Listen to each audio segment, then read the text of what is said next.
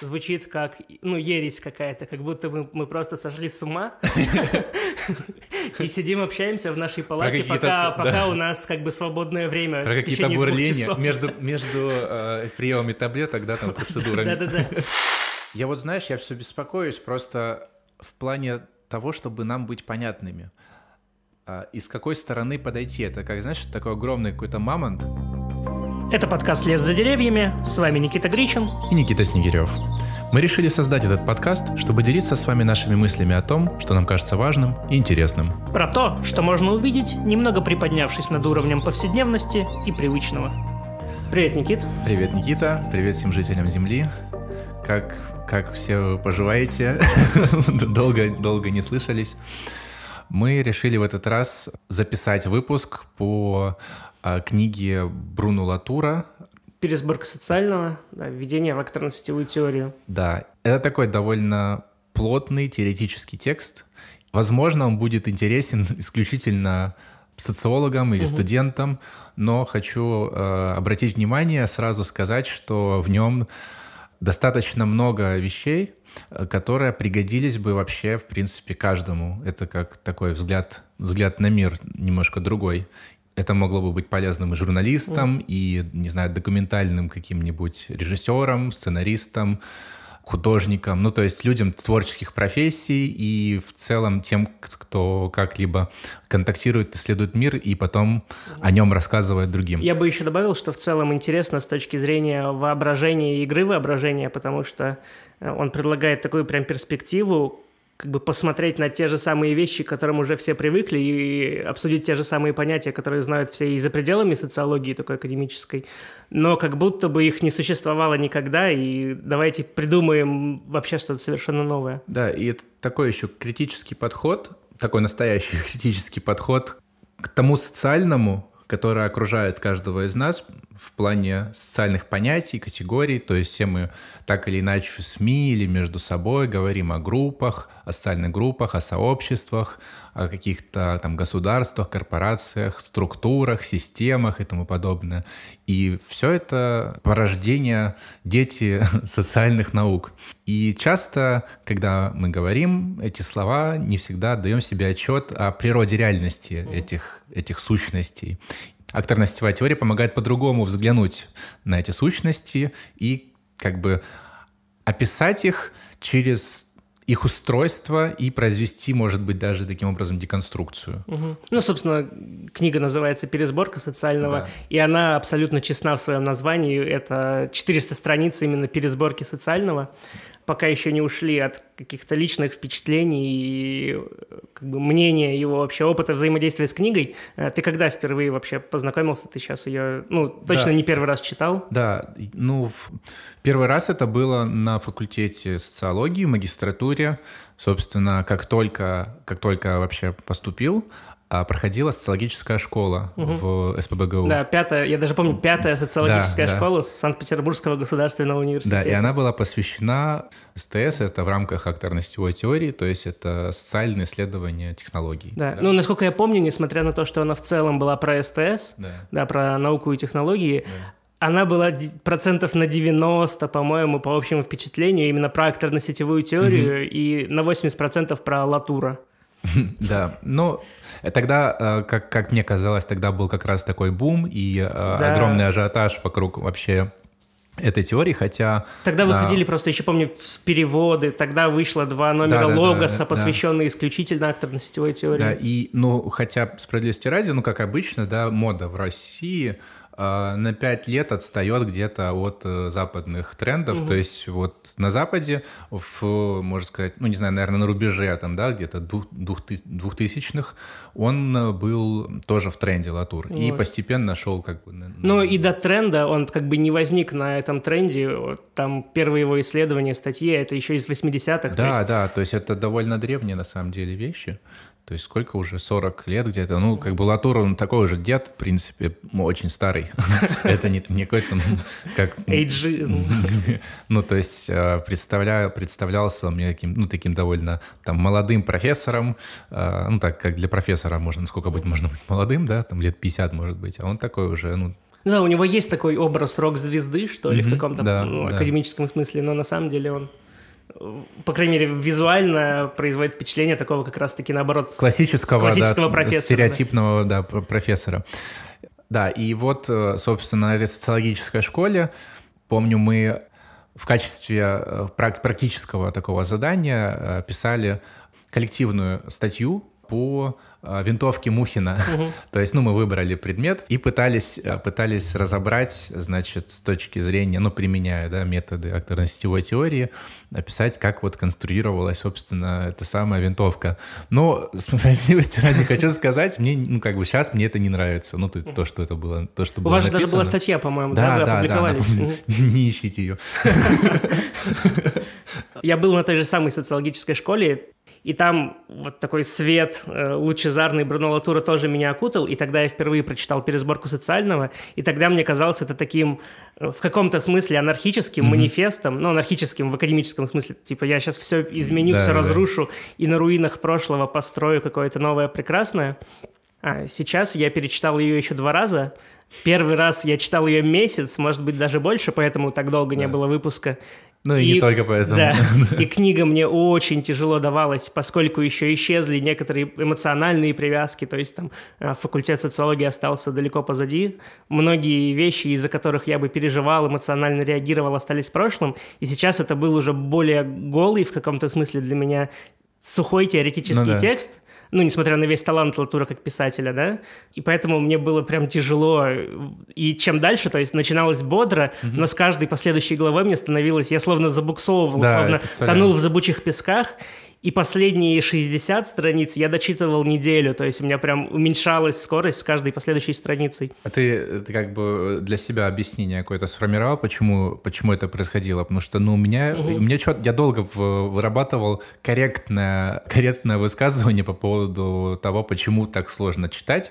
Это Николас Луман, которого ты читаешь, и у тебя взрывается мозг, потому что это смесь юридического и математического языка. В И попытка ещё- имитировать, да, математический язык в социологии. Это очень сложная дичь. А Латур это, как бы не по этой причине э, мозг выносит. Там, там у меня другие э, ощущения. Вот, при этом на каком-то этапе, когда я все-таки ее осилил, да, домучил в этот раз, в конце, вот сегодня, перед тем, как поехать записываться, я рано проснулся, и у меня появилось чувство, как будто бы книга не оставила именно ну, какого-то следа. То есть как будто бы я боялся, что мне сегодня нечего будет особо говорить, поэтому с утра э, на эмоциях я в 7 утра встал и на скорости X3 прочитал ее еще раз. Она, на удивление, легко зашла.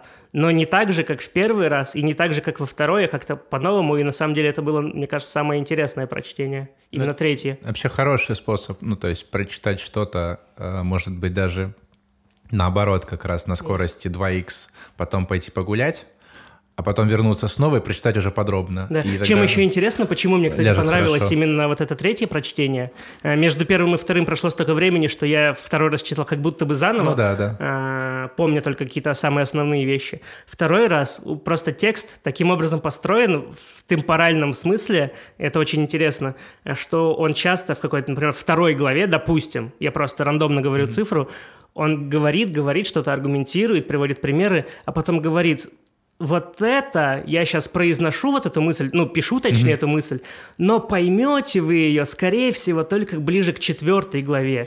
Но в четвертой главе он не делает Да. обратного, он не говорит, типа, вот об этом я Да. и говорил во второй. Это, это один из пунктов, который выписал себе, почему меня это ужасно бесило чтение. И он делает так не один раз, Да, не два, не три. да. Он постоянно флеш-форвардит. Тебе постоянно вкидывают информацию, которую ты можешь понять да. только когда-то в будущем. Да. Но ты остаешься с ней. Это, это еще... э, он еще приводит примеры раньше тезисов. Да, да. И ты читаешь пример, думаешь, нафиг он это две страницы пишет. Потом говорит, ну вот, поэтому я это и писал. Тебе надо ну, либо вспомнить, либо снова перечитать, и потом всю главу ссылается на пример, который ты невнимательно читал, потому что не понимал, нафиг ты его читаешь. Ну да, ну это такая его манера тут. Ну, я отношусь к этому как к авторскому стилю, то есть это то, что ты можешь, ну, просто либо принять, либо не принять, Ну, но именно в художественном смысле.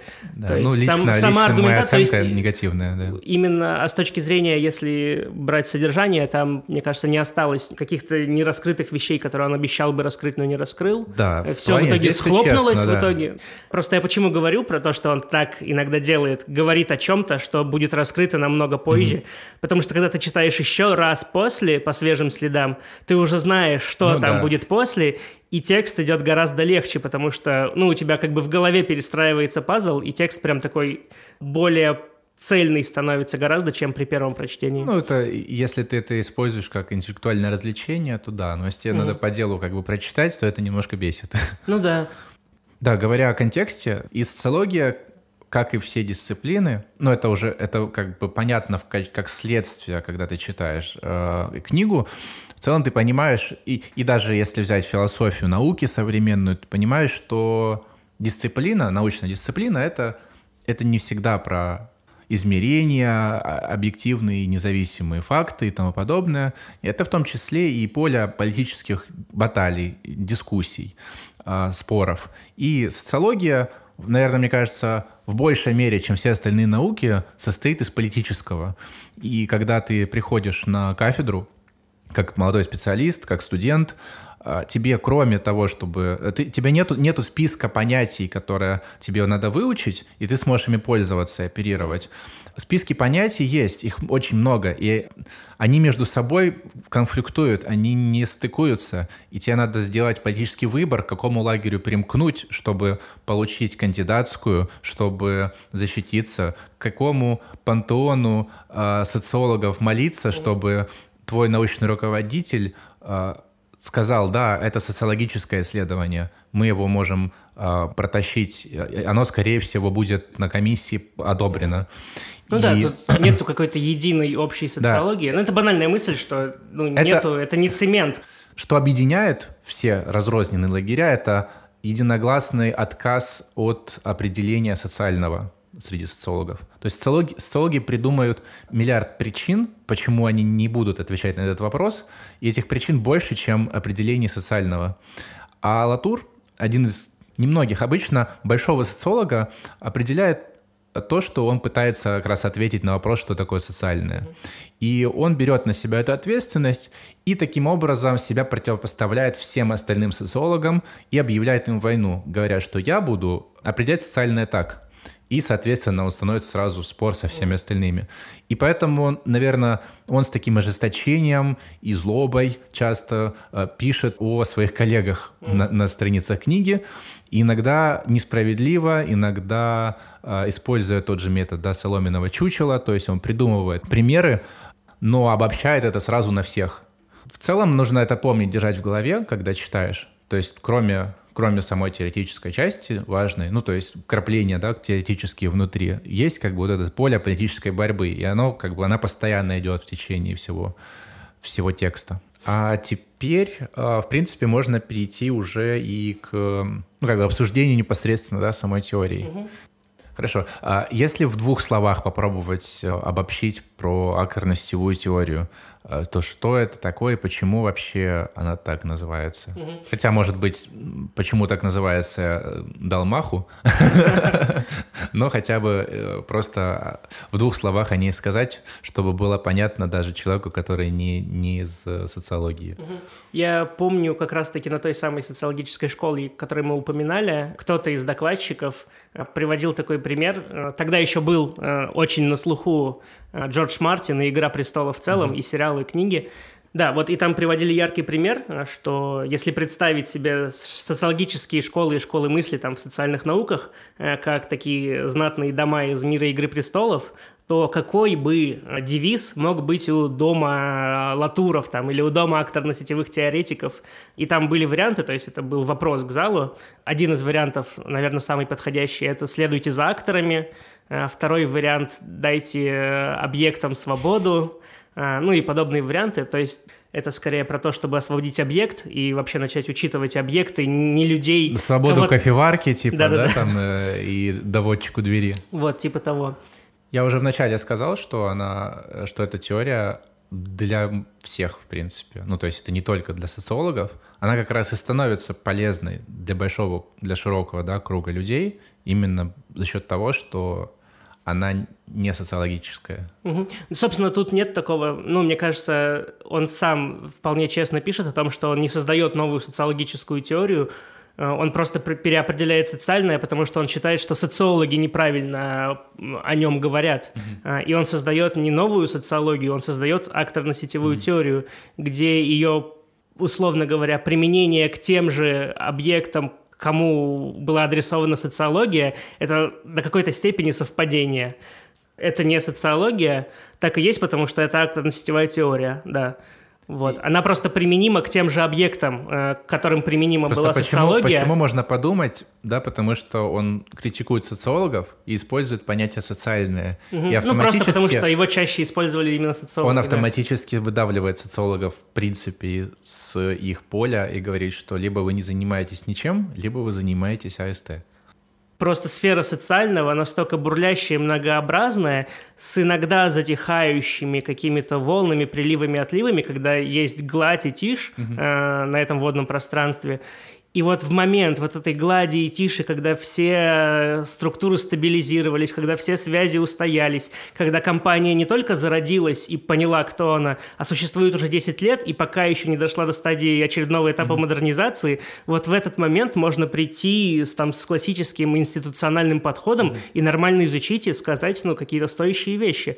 Э, просто в момент, когда происходят какие-то трансформации, изменения, социология классическая, ну, как он ее называет, mm-hmm перестает это схватывать. Она словно не, не приспособлена к миру, где не просто там три типа разных сущностей, типа социальных групп, классов, ну, да, да, да. А, страт, и когда все начинает меняться, эти подходы, по мнению Латура, по крайней мере, эти термины перестают схватывать суть происходящего, а, и в этот момент намного более подходящим инструментом является то, что предлагает он. Знаешь, но они, мне кажется, и раньше не схватывали этой сути, они как бы создавали эту суть. Я вот, знаешь, я все беспокоюсь просто в плане того, чтобы нам быть понятными.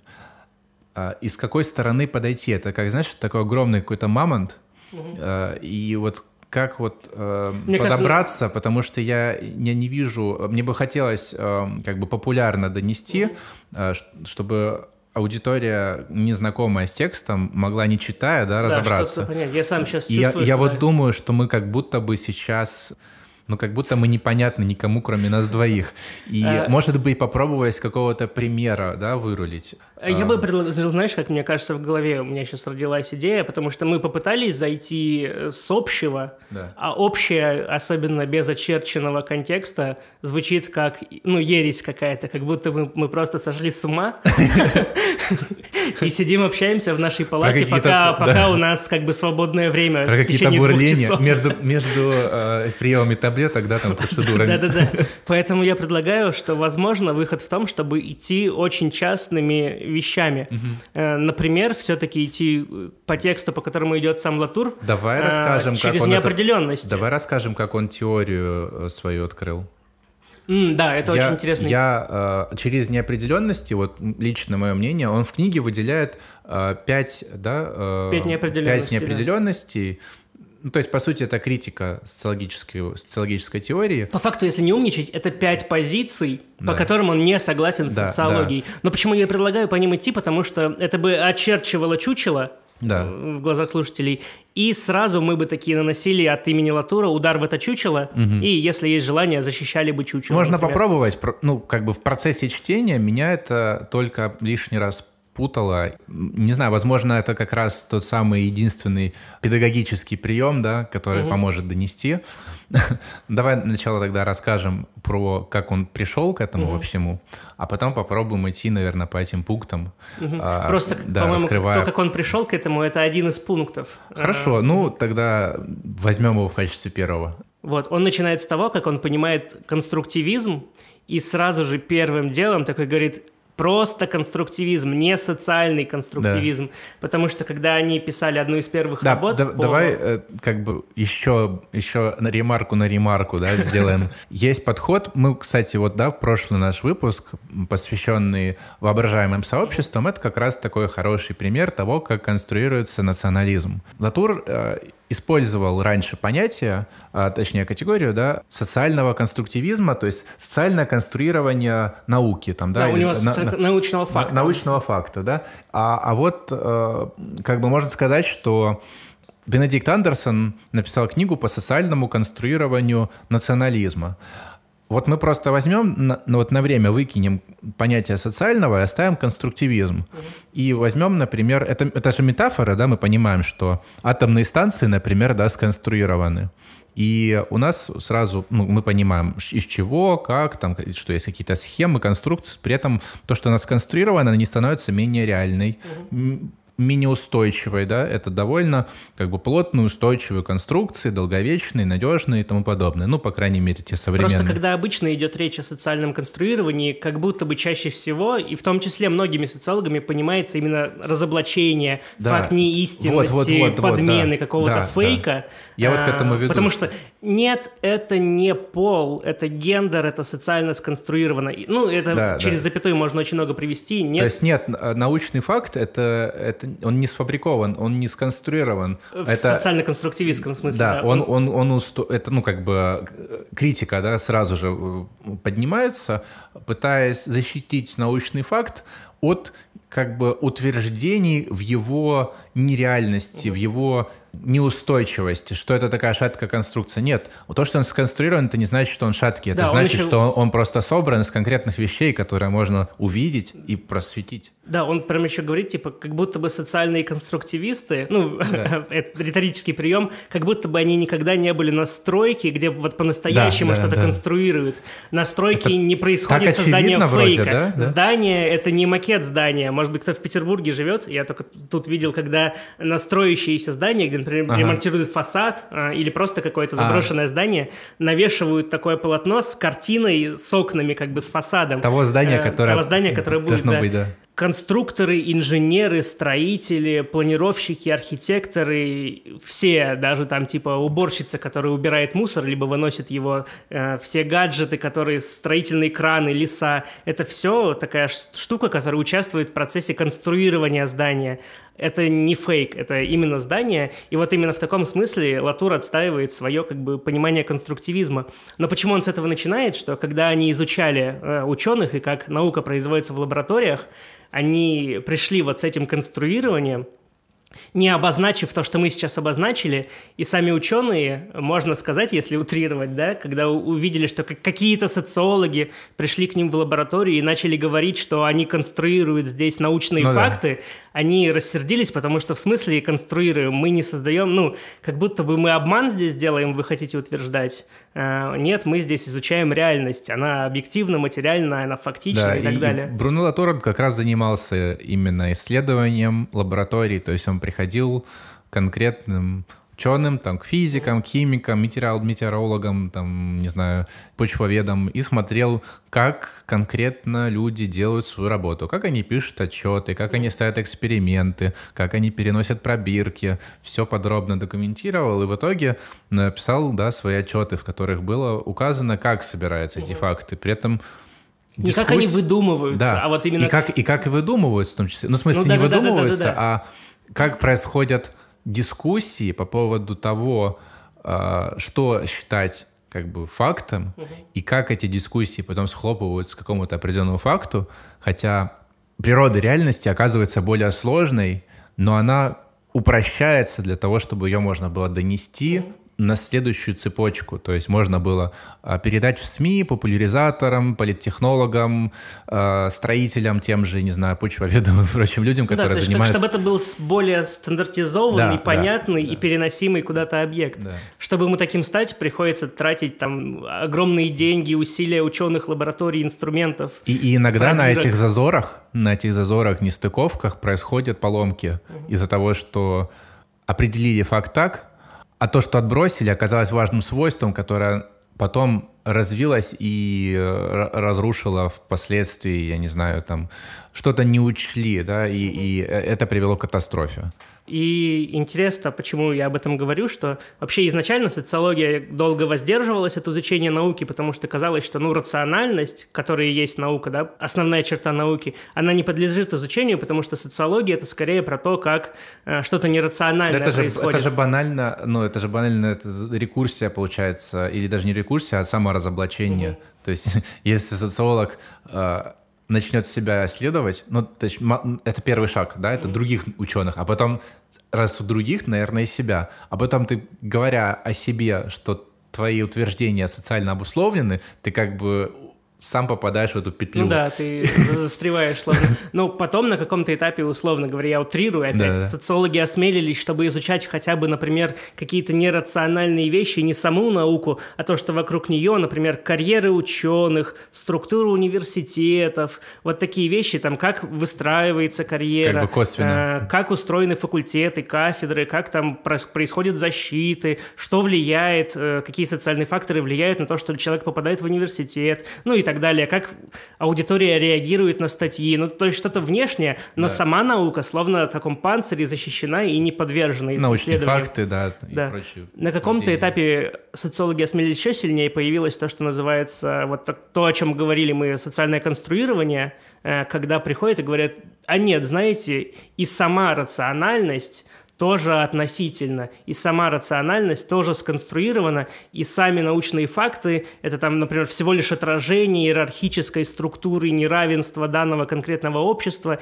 или такая-то идея была связана с тем, что традиция, восходящая там к чему-то, привела к тому, что родился такой это, человек это, в этих условиях. Это ты сейчас э, описываешь, э, ну, это не акторостевой подход. Не, это не акторостевой да. подход. Это подход, я опять же утрирую, я сейчас, mm-hmm. очень, здесь очень много придется при, прибегать к этому, но на каком-то этапе социология осмелилась к тому, чтобы прийти э, в науку, как она до этого смогла да. прийти в религию и сказать, что нет, на самом деле никакой Девы Марии, никакого Бога нет, есть там какие-то сущности, ложное сознание, не, ну вот, отчуждение. Э, взять, ну, хотя бы там Дюргейма, да, и он конкретно говорит, что поклонение богам или религиозные обряды — это, по сути, поклонение обществу. Просто общество выражено в конкретном божестве, например, да. или в конкретном а, обряде. Можно прийти, там, не знаю, в сферу искусства и сказать, что на самом деле это там какие-то просто атрибуты э, там господствующего класса, просачивающиеся вниз, угу. отражающие такие-то социальные структуры, идеи и так далее, там борьбу за равенство, левые идеи, правые идеи.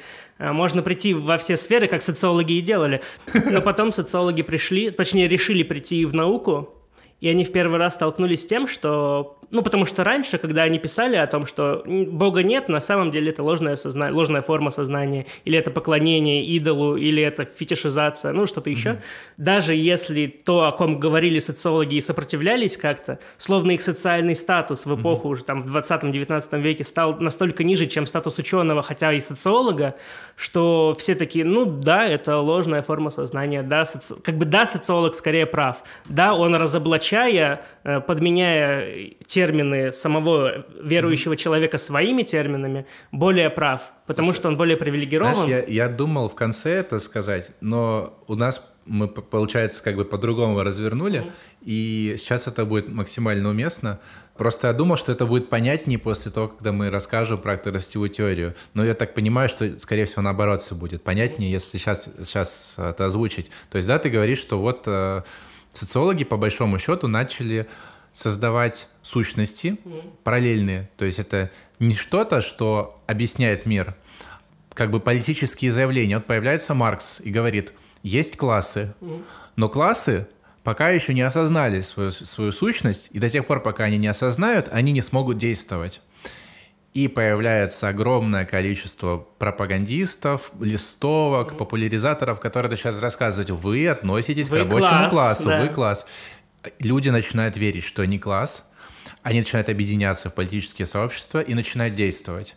А потом появляется франкфуртская школа, и, может быть, поменялось время, да, может быть, они не такие крутые политтехнологи, как Маркс, но им не удалось сконструировать. Они как бы искали, да, в кавычках, э, новый класс, да, Возвращаясь который... к выпуску про 96 да, год. Они как да, бы искали но, этот новый класс, который мог бы быть э, протестным или, или как-то вот действовать как тогда рабочий, и они его не нашли. Им словно не удалось да, его мобилизовать. Они просто да. не смогли его сконструировать, как это сделал Маркс. Или взять, например, там Фрэнсиса Фукуяму. Он там написал книгу, да, «Столкновение цивилизации». Мне абсолютно она не нравится. А я думал, а почему она мне не нравится? Она мне не нравится именно потому, что это тоже политическая работа, это тоже политическое заявление. Он не исследовал, как мир устроен, а он просто взял, ну, как бы придумал концепцию, ну, такая интуиция у него была, что мир делится а, в основном а, по привязкам к религиозным, а, значит, границам своим. И границы проходят как раз на стыке цивилизаций. И основные конфликты будут проходить на этих стыках. Американский Сенат и э, Конгресс да, поверили в это очень хорошо и убедились в том, что он пишет правду и начинает действовать согласно его политике, и возникают цивилизации, и возникает столкновение цивилизации. Возьмем там российские власти, да, они поверили, что центр и периферия, да, там Валерстайн писал о центре и периферии, что мы не хотим быть периферией, мы, вот есть там центр развитого капитализма, а мы на периферии, мы и хотим быть, мы будем свой центр выстраивать. Они как бы поверили в существование этой конструкции, и эта конструкция возникла, как бы перформативные высказывания, а социологические высказывания становятся политическими. И вот Латур критикует за это очень сильно социологов, говорят, что они не описывают реальность, они ее создают. Это как да, бы такая в том очень числе, большая ответственность. Они как, в том числе, и мне кажется, там критика даже не в том, что они создают, но они не могут не создавать. Ну да. А, критика именно в том, ну то есть почему он это замечает с таким ядовитым э, жалом, что вы все равно продолжаете писать свои тексты так, как будто бы вы этого не видите, как будто бы вы не видите, что там написав статью там, о котировках, еще чем-то, что вы сами моделируете ситуацию, при которой люди начинают вести себя так, словно они персонажи из ваших статей. Э, ну, то есть, да, ты уже одним словом это обозначил, ты упомянул перформативность, mm-hmm. вот. На ней идет огромный акцент в акторно-сетевой теории, да. И, и еще, знаешь, тут как бы это такое свойство объяснений, они как бы одновременно и перформативны, и еще они и как бы они не могут выйти на уровень выше, то есть ты как бы описываешь, например, какую-то цепочку событий. Люди, значит, собираются по определенному поводу, там, ну, первого, с 31 на первое число, и этот повод, там, Новый год. Угу. Ты э, смотришь потом другой день, там, 8 марта, там, 9 мая, да, в России, там, и так дальше. Это обобщаешь их, это праздники. И слово праздники, обобщение, оно как будто бы на уровень выше становится, типа это такое, это логическая, такой, логическая пирамида такая выстраивается. Мы потом праздники можем обобщить еще на какую-то категорию выше и так дойти до какой-то высокой абстракции. А акторно-сетевая теория, она плоская, она говорит, что мы слово праздники не поднимаем на уровень выше. Да, мы вообще даже забываем о том, что можно подняться выше или ниже. Да, да она находится на том же уровне. Это, это, это еще одна категория, еще одна действующая вещь в вообще, ну, типа, объекты, да, в этой сети. И вот что интересно, и что, что меня вот очень сильно занимает, что объяснение объяснению рознь. То есть если объяснение придумано, ну, то есть прям вот угу. сидит, да, человек придумал вот какую-то концепцию, описывающую общество. Она может стать очень популярной, да, как концепция Маркса, но она придумана, она может стать очень популярной. Но если появится какой-нибудь солок, который проделает очень подробную вот эту муравьиную работу, пробираясь сквозь зебри, все плотно описывая и потом обобщая, то его сеть вот этого его определения и понятия будет гораздо богаче и мощнее. Это как взять машинерию науки, которая описывает мир – она так сильно и много связей выстраивает, да, количеством лабораторий, экспериментов, повторения экспериментов, напечатывания статей, рецензий, а, распространения их через СМИ, распространению через популяризаторов. Это просто через э, систему образования. Да, да, через систему образования государства это настолько плотные, мощные, объемные сети, что научная истина становится настолько осязаемой, что кажется абсолютной. Угу. И тут она как бы входит иногда в противоречие, да, там с религиозной истиной, у которой тоже очень мощные сети, у нее тоже есть религиозные институты, семинарии, но они оказываются сейчас уже э, как бы сдают позиции, угу. потому что сети науки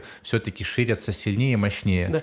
Вот с таким подходом э, социологи пришли не в мир религии, который сдает свои mm-hmm. позиции, которой можно было навязать свои понятия, или не в мир там искусства, где ну, художники не будут спорить mm-hmm. с социологами э, скучными. Тем людям удалось навязать свои социологические объяснения, э, типа марксовских каких-то, mm-hmm. где мало количество, малое количество объектов. Ты имеешь в виду тем людям, каким людям? Религиозным а. людям, э, людям А, ты имеешь в виду, когда ты приходишь, когда социологи пришли да, в мир искусства но, или религии, да, им, им удалось навязать. навязать. Но когда они пришли в мир науки, они столкнулись с сопротивлением, э, с которым не сталкивались никогда до этого. Mm-hmm. Когда им сказали, что ваши ну, слабые объяснения, апеллирующие там, к э, духу капитализма, либо еще Но чему-то, акторам, просто не работают. в науке было не пофиг, на самом деле, просто. Это единственное, кому было не пофиг на социологическое ну, да, объяснение.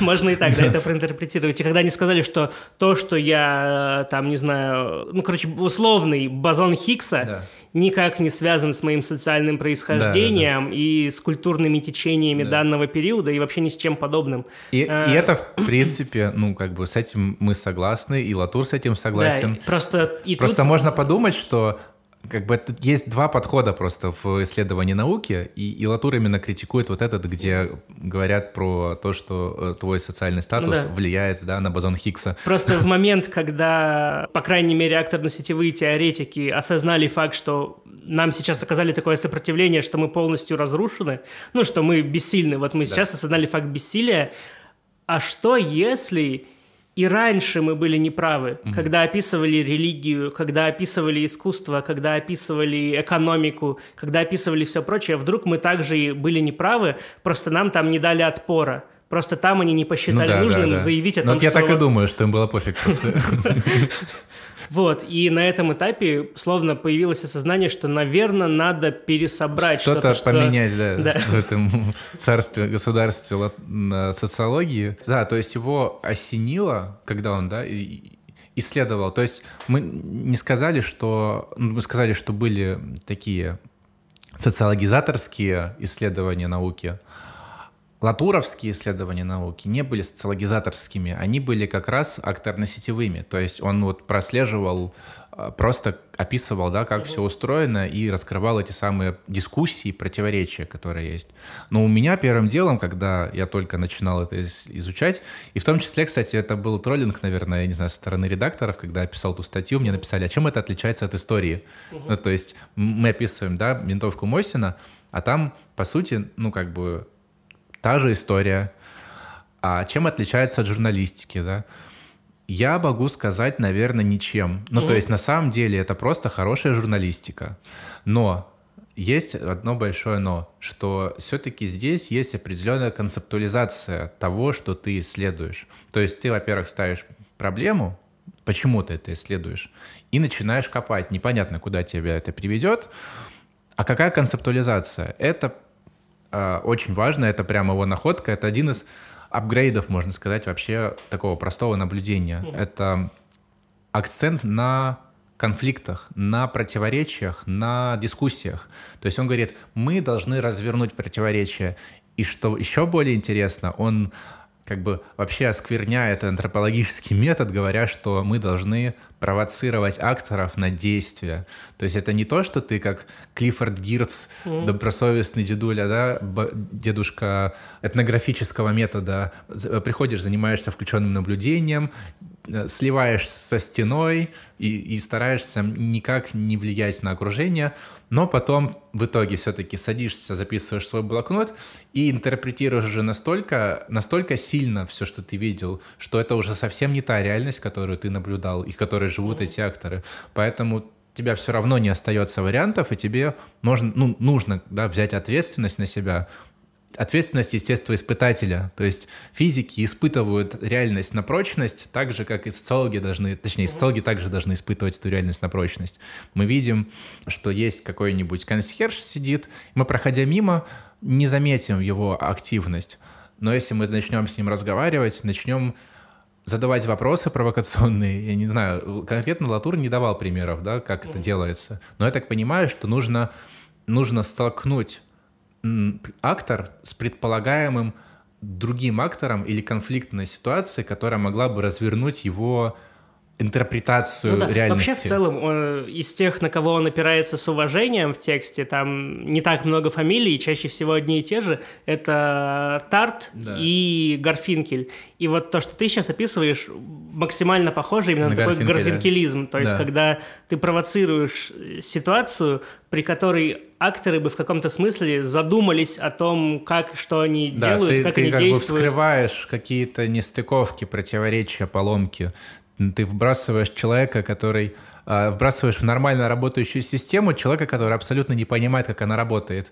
И начинаются постоянные да, конфликты. Или ты а, начинаешь задавать неудобные вопросы, и люди ну, как бы пытаются найти эти швы, да, закрыть швы, чтобы а, скрыть эти противоречия. И на, на попытках скрыть ты, наоборот, видишь, что они существуют. Ну, да. На самом деле он прям в, каком-то, в какой-то главе обозначает ситуации, в которых акторно-сетевая теория прям применима как никогда, как, точнее, не применима, а когда ей прям хорошо, условно. Он говорит, это первое, в момент зарождения и группообразования, когда какие-то акторы только начинают задумываться и как-то артикулировать свою принадлежность, когда там организовывается компания, когда продумывается ее корпоративная этика, когда на HeadHunter вывешивают вакансии, когда проходит собеседование, когда генеральный директор дает свои первые интервью, Э, можно прям следить. Вот конкретные документы, задокументированные в интервью, в анкетах, где угодно в СМИ, как бы источники, можно сказать, исторические, mm-hmm. где прям задокументирована группа образования, когда произносится вслух,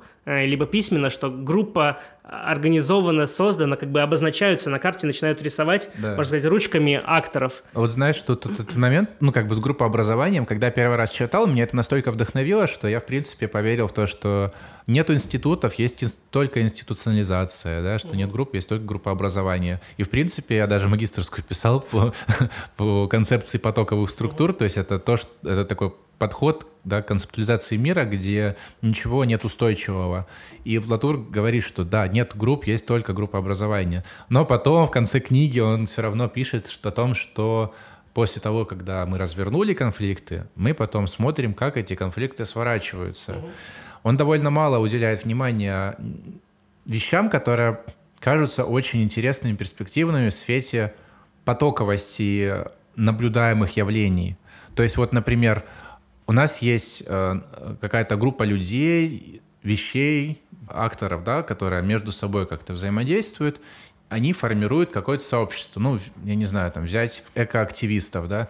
Они не устоявшие, еще не устоявшееся сообщество, и они пытаются найти точки соприкосновения по поводу чего, какие проблемы важны, на какие институты нужно влиять, чьего, э, чьи гранты выбивать, mm на что перераспределять усилия. То есть идут дискуссии, идут споры.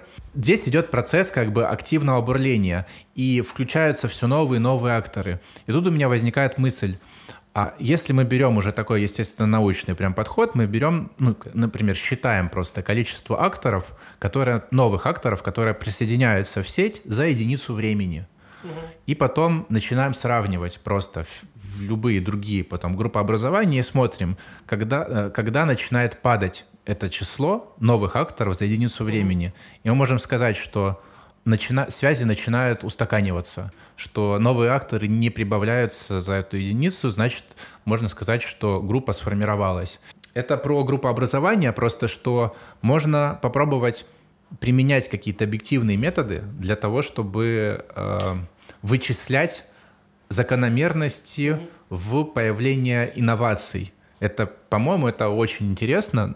Это, конечно, это очень дорого стоит, бесконечно дорого. Нужно придумывать, наверное, какие-то методы оптимизации mm-hmm. этих расчетов.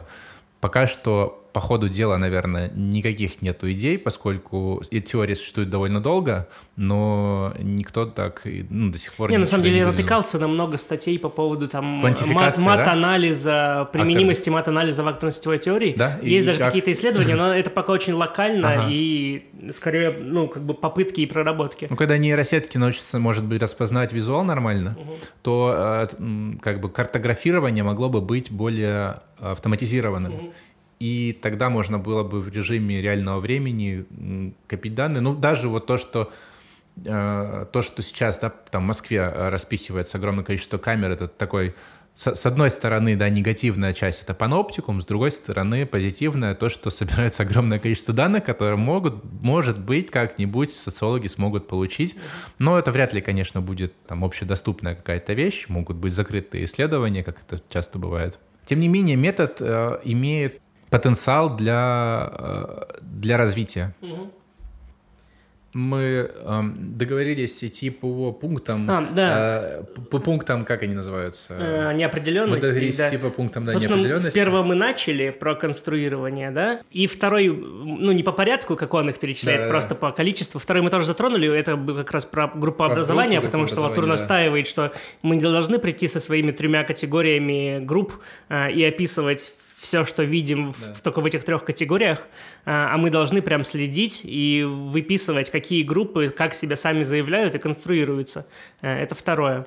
Э, вот третье, наверное, одно из самых интересных в целом об акторно-сетевой теории, это ее объектоориентированность. Угу. Помимо того, что мы должны много разных групп, э, можно сказать, людей учитывать, он еще настаивает на том, что мы должны включить фокус внимания и нечеловеческие объекты. Uh-huh. И мне больше всего понравилась такая довольно красноязычная строчка, предложение про то, что если вы считаете, э, что например, заниматься исследованием чего-то с микроскопом и без микроскопа одно и то же. Mm-hmm. Если вы считаете, что добраться из точки А в точку Б э, на автомобиле и без него это одно и то же, если вы считаете, что пройти в помещение, где есть дверь с наводчиком и без наводчика, доводчика. это одно и... доводчика, да, а, одно и то же, то вы не правы. То вы не правы, да.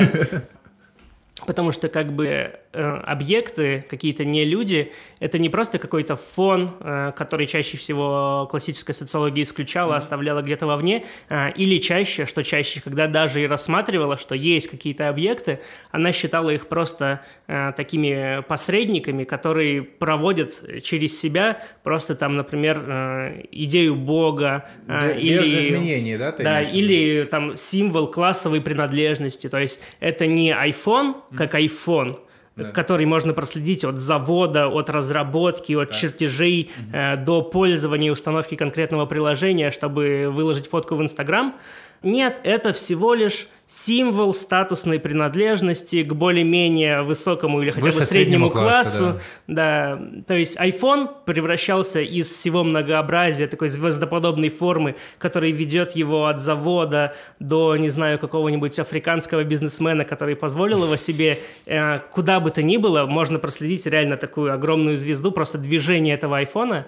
А тут как бы она а тут просто Нет, просто. это просто классовый символ. Э, и все многообразие смыслов и всего, что окружает содержание айфона, в его столкновении с людьми, со всем, mm-hmm. что бы то ни было, превращается и нивелируется, и остается просто какой-то классовый символ, и на его месте могло быть вообще что угодно. Как будто бы то, что это iPhone, не имеет никакого смысла.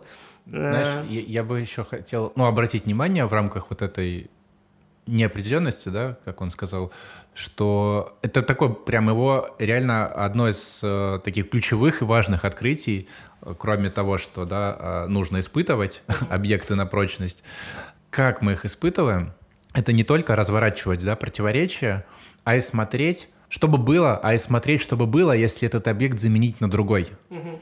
То есть, опять, да, то, что ты говорил, есть вещи, которые нельзя безболезненно заменить на другие или устранить из цепочки, потому что все начнет по-другому совершенно складываться. Или Если... Э, рушится вообще. Да, да, это, это, это как эффект бабочки, да, там в прошлом, э, если, да, бабочку, бабочка взмахнула и крыльями, и вдруг там образовался э, какой-нибудь песчаная буря там или циклон на другом конце континента, угу. и через цепочку причинно-следственных связей, так и тут может то же самое произойти, если там поменять раскладку клавиатуры по-другому, а вместо QWERTY да, поставить другую, то, возможно, мир бы был бы совершенно иным. Мы, конечно, не знаем. Но можно предположить, да, что э, изменения произойдут. И задача социолога, э, может быть, как раз заключается в том, чтобы попробовать представить либо проэкспериментировать по замене одних акторов на другие, чтобы посмотреть, а насколько их место в этой сборке значимо и в чем оно, в чем его значимость. И тут он как приводит два, два понятия. проводники и посредники. Меня, честно говоря, это путает немного, потому что они похожи по звучанию, угу. по написанию, и какой из них что, у меня постоянно вызывает, вызывает путаницу. И наверняка я не единственный в числе тех, кого это путает. И до конца, дойдя до конца книги, я в итоге понял, он вводит вот то, что я говорил, зоопарк понятий, в итоге все действительно схлопывается только к этим двум. Ничего больше другого нет. Я на секунду вставлюсь как адвокат, э, потому что он сам э, вначале, вводя многие понятия, говорит, что это всего лишь место блюстители – созданные специально в художественном, как художественный прием, потому что если я вот так не сделаю, то вы к концу книги типа вообще запутаетесь. И поэтому я, например, слово «актор» даже, которых, mm-hmm. несмотря на то, что акторно-сетевая теория, даже слово «актор», у него это место «блюститель», который должен быть просто, чтобы текст был понятен до какого-то этапа, на котором от этого актора можно будет наконец-то избавиться. И да, в конечном счете все сводится на самом деле к горстке понятий. Но ну, до деле, этой горстки трем, понятий да. есть огромное количество местоблюстителей. Для тех, э, кто как бы хочет э, изучать эту теорию и дальше как бы погружаться, возможно, это для общего, для общего слушателя не, не, не супер интересная информация, но я собрал просто в кучу, можно сказать, синонимичные понятия, чтобы можно было их сразу себе выписать, я не знаю, и когда читаешь, просто понимать, это одно и то же. Значит, посредники, да, это это практически там 99% по латуру, да, наблюдаемых объектов. И это же актор, это же и актор-сеть, это же и актант, это же и группа, и фигурация. Фигурация — это вообще понятие Норберта Элиаса, но он его тоже по, как бы по-своему по понимает, да. Вторая, второе, вторая категория — это проводник. Посредник. Подаем сигнал на черную коробку, и на выходе получаем не тот же сигнал, а преобразованный, да. ну и, видимо, скорее да. всего, непредсказуемый. Это как испорченный телефон. Да, тогда как проводник, прям почти в физическом смысле, мы подаем сигнал, и на выходе тот же сигнал, поэтому, собственно, сама черная коробка как будто бы не имеет очень важного смысла. Да, тут причем важно, я вот себе даже выписал, э, что связывать, то есть действовать, это не обязательно детерминировать, да, угу. это это значит и допускать, и позволять, и а, предоставлять, способствовать, разрешать, предлагать, влиять, мешать, делать возможным, препятствовать. То есть это целый такой конгломерат каких-то действий, которые могут каким-то образом реализовываться одним актором по отношению к другому. Угу. Тут, да, собственно, на самом деле важно, потому что начинает вот эту мысль, вот именно само начало этой мысли, пока он ее развернет угу. до такого состояния, он говорит о том, что, например, социологи социального, как он их называет, они были правы в интуиции о том, что, ну, они просто наблюдали мир, угу. и мы видим, что люди иногда действуют не так, как у них внутри, может быть, горит, а так, как принято. Как а, подгорает. Да, мы видим, что там, приходя в детский сад или в школу а, на родительское собрание, наши родители приходят одина одинаково примерно одеты, ну, да. а, используют одинаковые украшения, пользуются одинаковыми гаджетами. А, мы видим, что большинство людей нам знакомых исповедуют определенную религию, принадлежит к определенной конфессии, повторяет определенные ритуалы. То есть что-то, есть что-то, что более-менее делает похожими взаимодействия, какие-то акты, Но действия это как, и так далее. Это как базовые социологические вопросы. Да. Да? Почему я Но... делаю то-то, непонятно почему, да, что, что на меня влияет, меня. да, почему да. я делаю именно эти действия не по, ну, как бы не, э, не по своей воле, а как будто бы меня что-то направляет. И социологи пытаются на этот вопрос отвечать. Да, и вот единственное, что Латур абсолютно полностью соглашается вот с этим посылом, с этой интуицией, с этим, знаешь, угу с актом пробуждения любопытства, потому что такие вопросы реально пробуждают в тебе ну интерес да. понять, почему так происходит. Но он категорически, опять же, не соглашается с тем, что на втором же шаге сразу предлагают социологи, словно, знаешь, ну, словно очевидно. Как будто социологу всегда сразу же на втором уже шаге очевидно, почему так. Потому что есть сложное сознание, или потому что есть капитализм, или потому что есть жесткие структуры, или потому что людям с детства навязываются социальные роли. Э, ну, много, огромное ну, количество. Да, или да, потому да. что они играют роли там в гофмановском смысле и Начинаем так далее. Или подменять, есть... подменять наблюдаемую реальность конструируемой, э, выдуманными, даже не, не с, а именно выдуманными категориями самих э, социологов. Да, или есть там наборы фреймов. Ну, в общем, бесконечное количество ответов было предложено. И э, отличие Латура в том, что он говорит, а давайте попробуем между первым и вторым шагом типа сделать еще много других шагов. Mm-hmm. Почему бы нам вместо того, чтобы сразу предлагать готовый ответ в виде там э, набора фреймов э, или набора там каких-то представлений, mm-hmm. норм, э, ролей, почему бы нам конкретно прям в прямом, буквальном таком дубовом смысле не проследить, откуда это исходит. Мы видим, что родители пришли все на родительское собрание одинаково одеты. Давайте проследим вплоть до заводов, выпускающих эту одежду, где расположены заводы, выпускающие эту одежду, кто рекламная компания, рекламирующая эту одежду, на какой территории эта реклама транслируется, по каким телеканалам, радиостанциям, в какое эфирное время, э, типа через какие устройства, вплоть до того, чтобы не отвечать, что через капитализм. Ну, да. Нет, через это мобильное устройство по таким каналам это, связи, это, вплоть конечно, до такого завода. Это, конечно, такая невозможная заявка. Тут как раз, я думаю, местно сказать, что это очень э, дорога, дорогая и элитарная теория, потому что себе ее может, ну, как бы ее, ее воплощать себе может позволить только профессор с пожизненным, э, mm-hmm. с пожизненным креслом, откуда его никто не турнет, и у него есть достаточно денег, и ему, в принципе, дают гранты на любые исследования, и, наверное, поэтому... Когда у него есть репутация, и абсолютно безболезненно он может делать что угодно, да. не, не страдая репутацией. Тут Тут как бы будучи, будучи аспирантом несчастным за три копейки, а, пытаясь насобирать последние деньги или выбивая грант на то, чтобы провести 10 глубинных интервью, которые ты полгода минимум обрабатываешь. Mm-hmm. Тут как бы не до вот этого глубинного, подробного, максимально да, плотного. А еще у тебя на все про все два года. Да. И потом ты еще рискуешь, что тебе скажут, что это не социологическое исследование, оно чисто описательное, и вообще, что ты сюда пришел, иди на антропологию там или на, не знаю, этнографию. Но в итоге тебе нужно как бы все припудрить, э, причесать и не, впи- не впишешься просто в этот срок. Ну это да, как мне бы кажется, сейчас, по крайней мере, с существующим статусом КВО очень...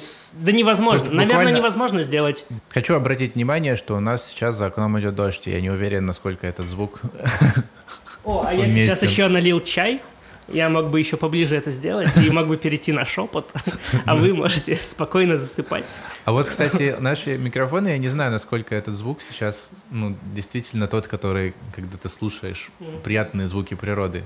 Ну да. Ну, я вообще в целом вел к тому, что АСМР в действии. В общем... В общем, не обижайтесь. Я сейчас думаю просто насчет того, чтобы закрыть окно или не закрывать. Можем пожалеть, конечно. Давай, наверное, закроем. Пожалеть о том, что будет хуже без звука? Нет, наоборот, даже... если мы а, не, закроем, закроем, то, да. возможно, мы запоганим а, выпуск. У... Да, хотел бы а, обратить просто внимание, что у нас э, открыто окно и пошел дождь. Мы не уверены, что это будет действительно приятный, тот самый приятный звук, когда слушаешь э, звуки природы, поэтому мы его сейчас закроем, и тот странный шум на фоне пропадет. Да. да.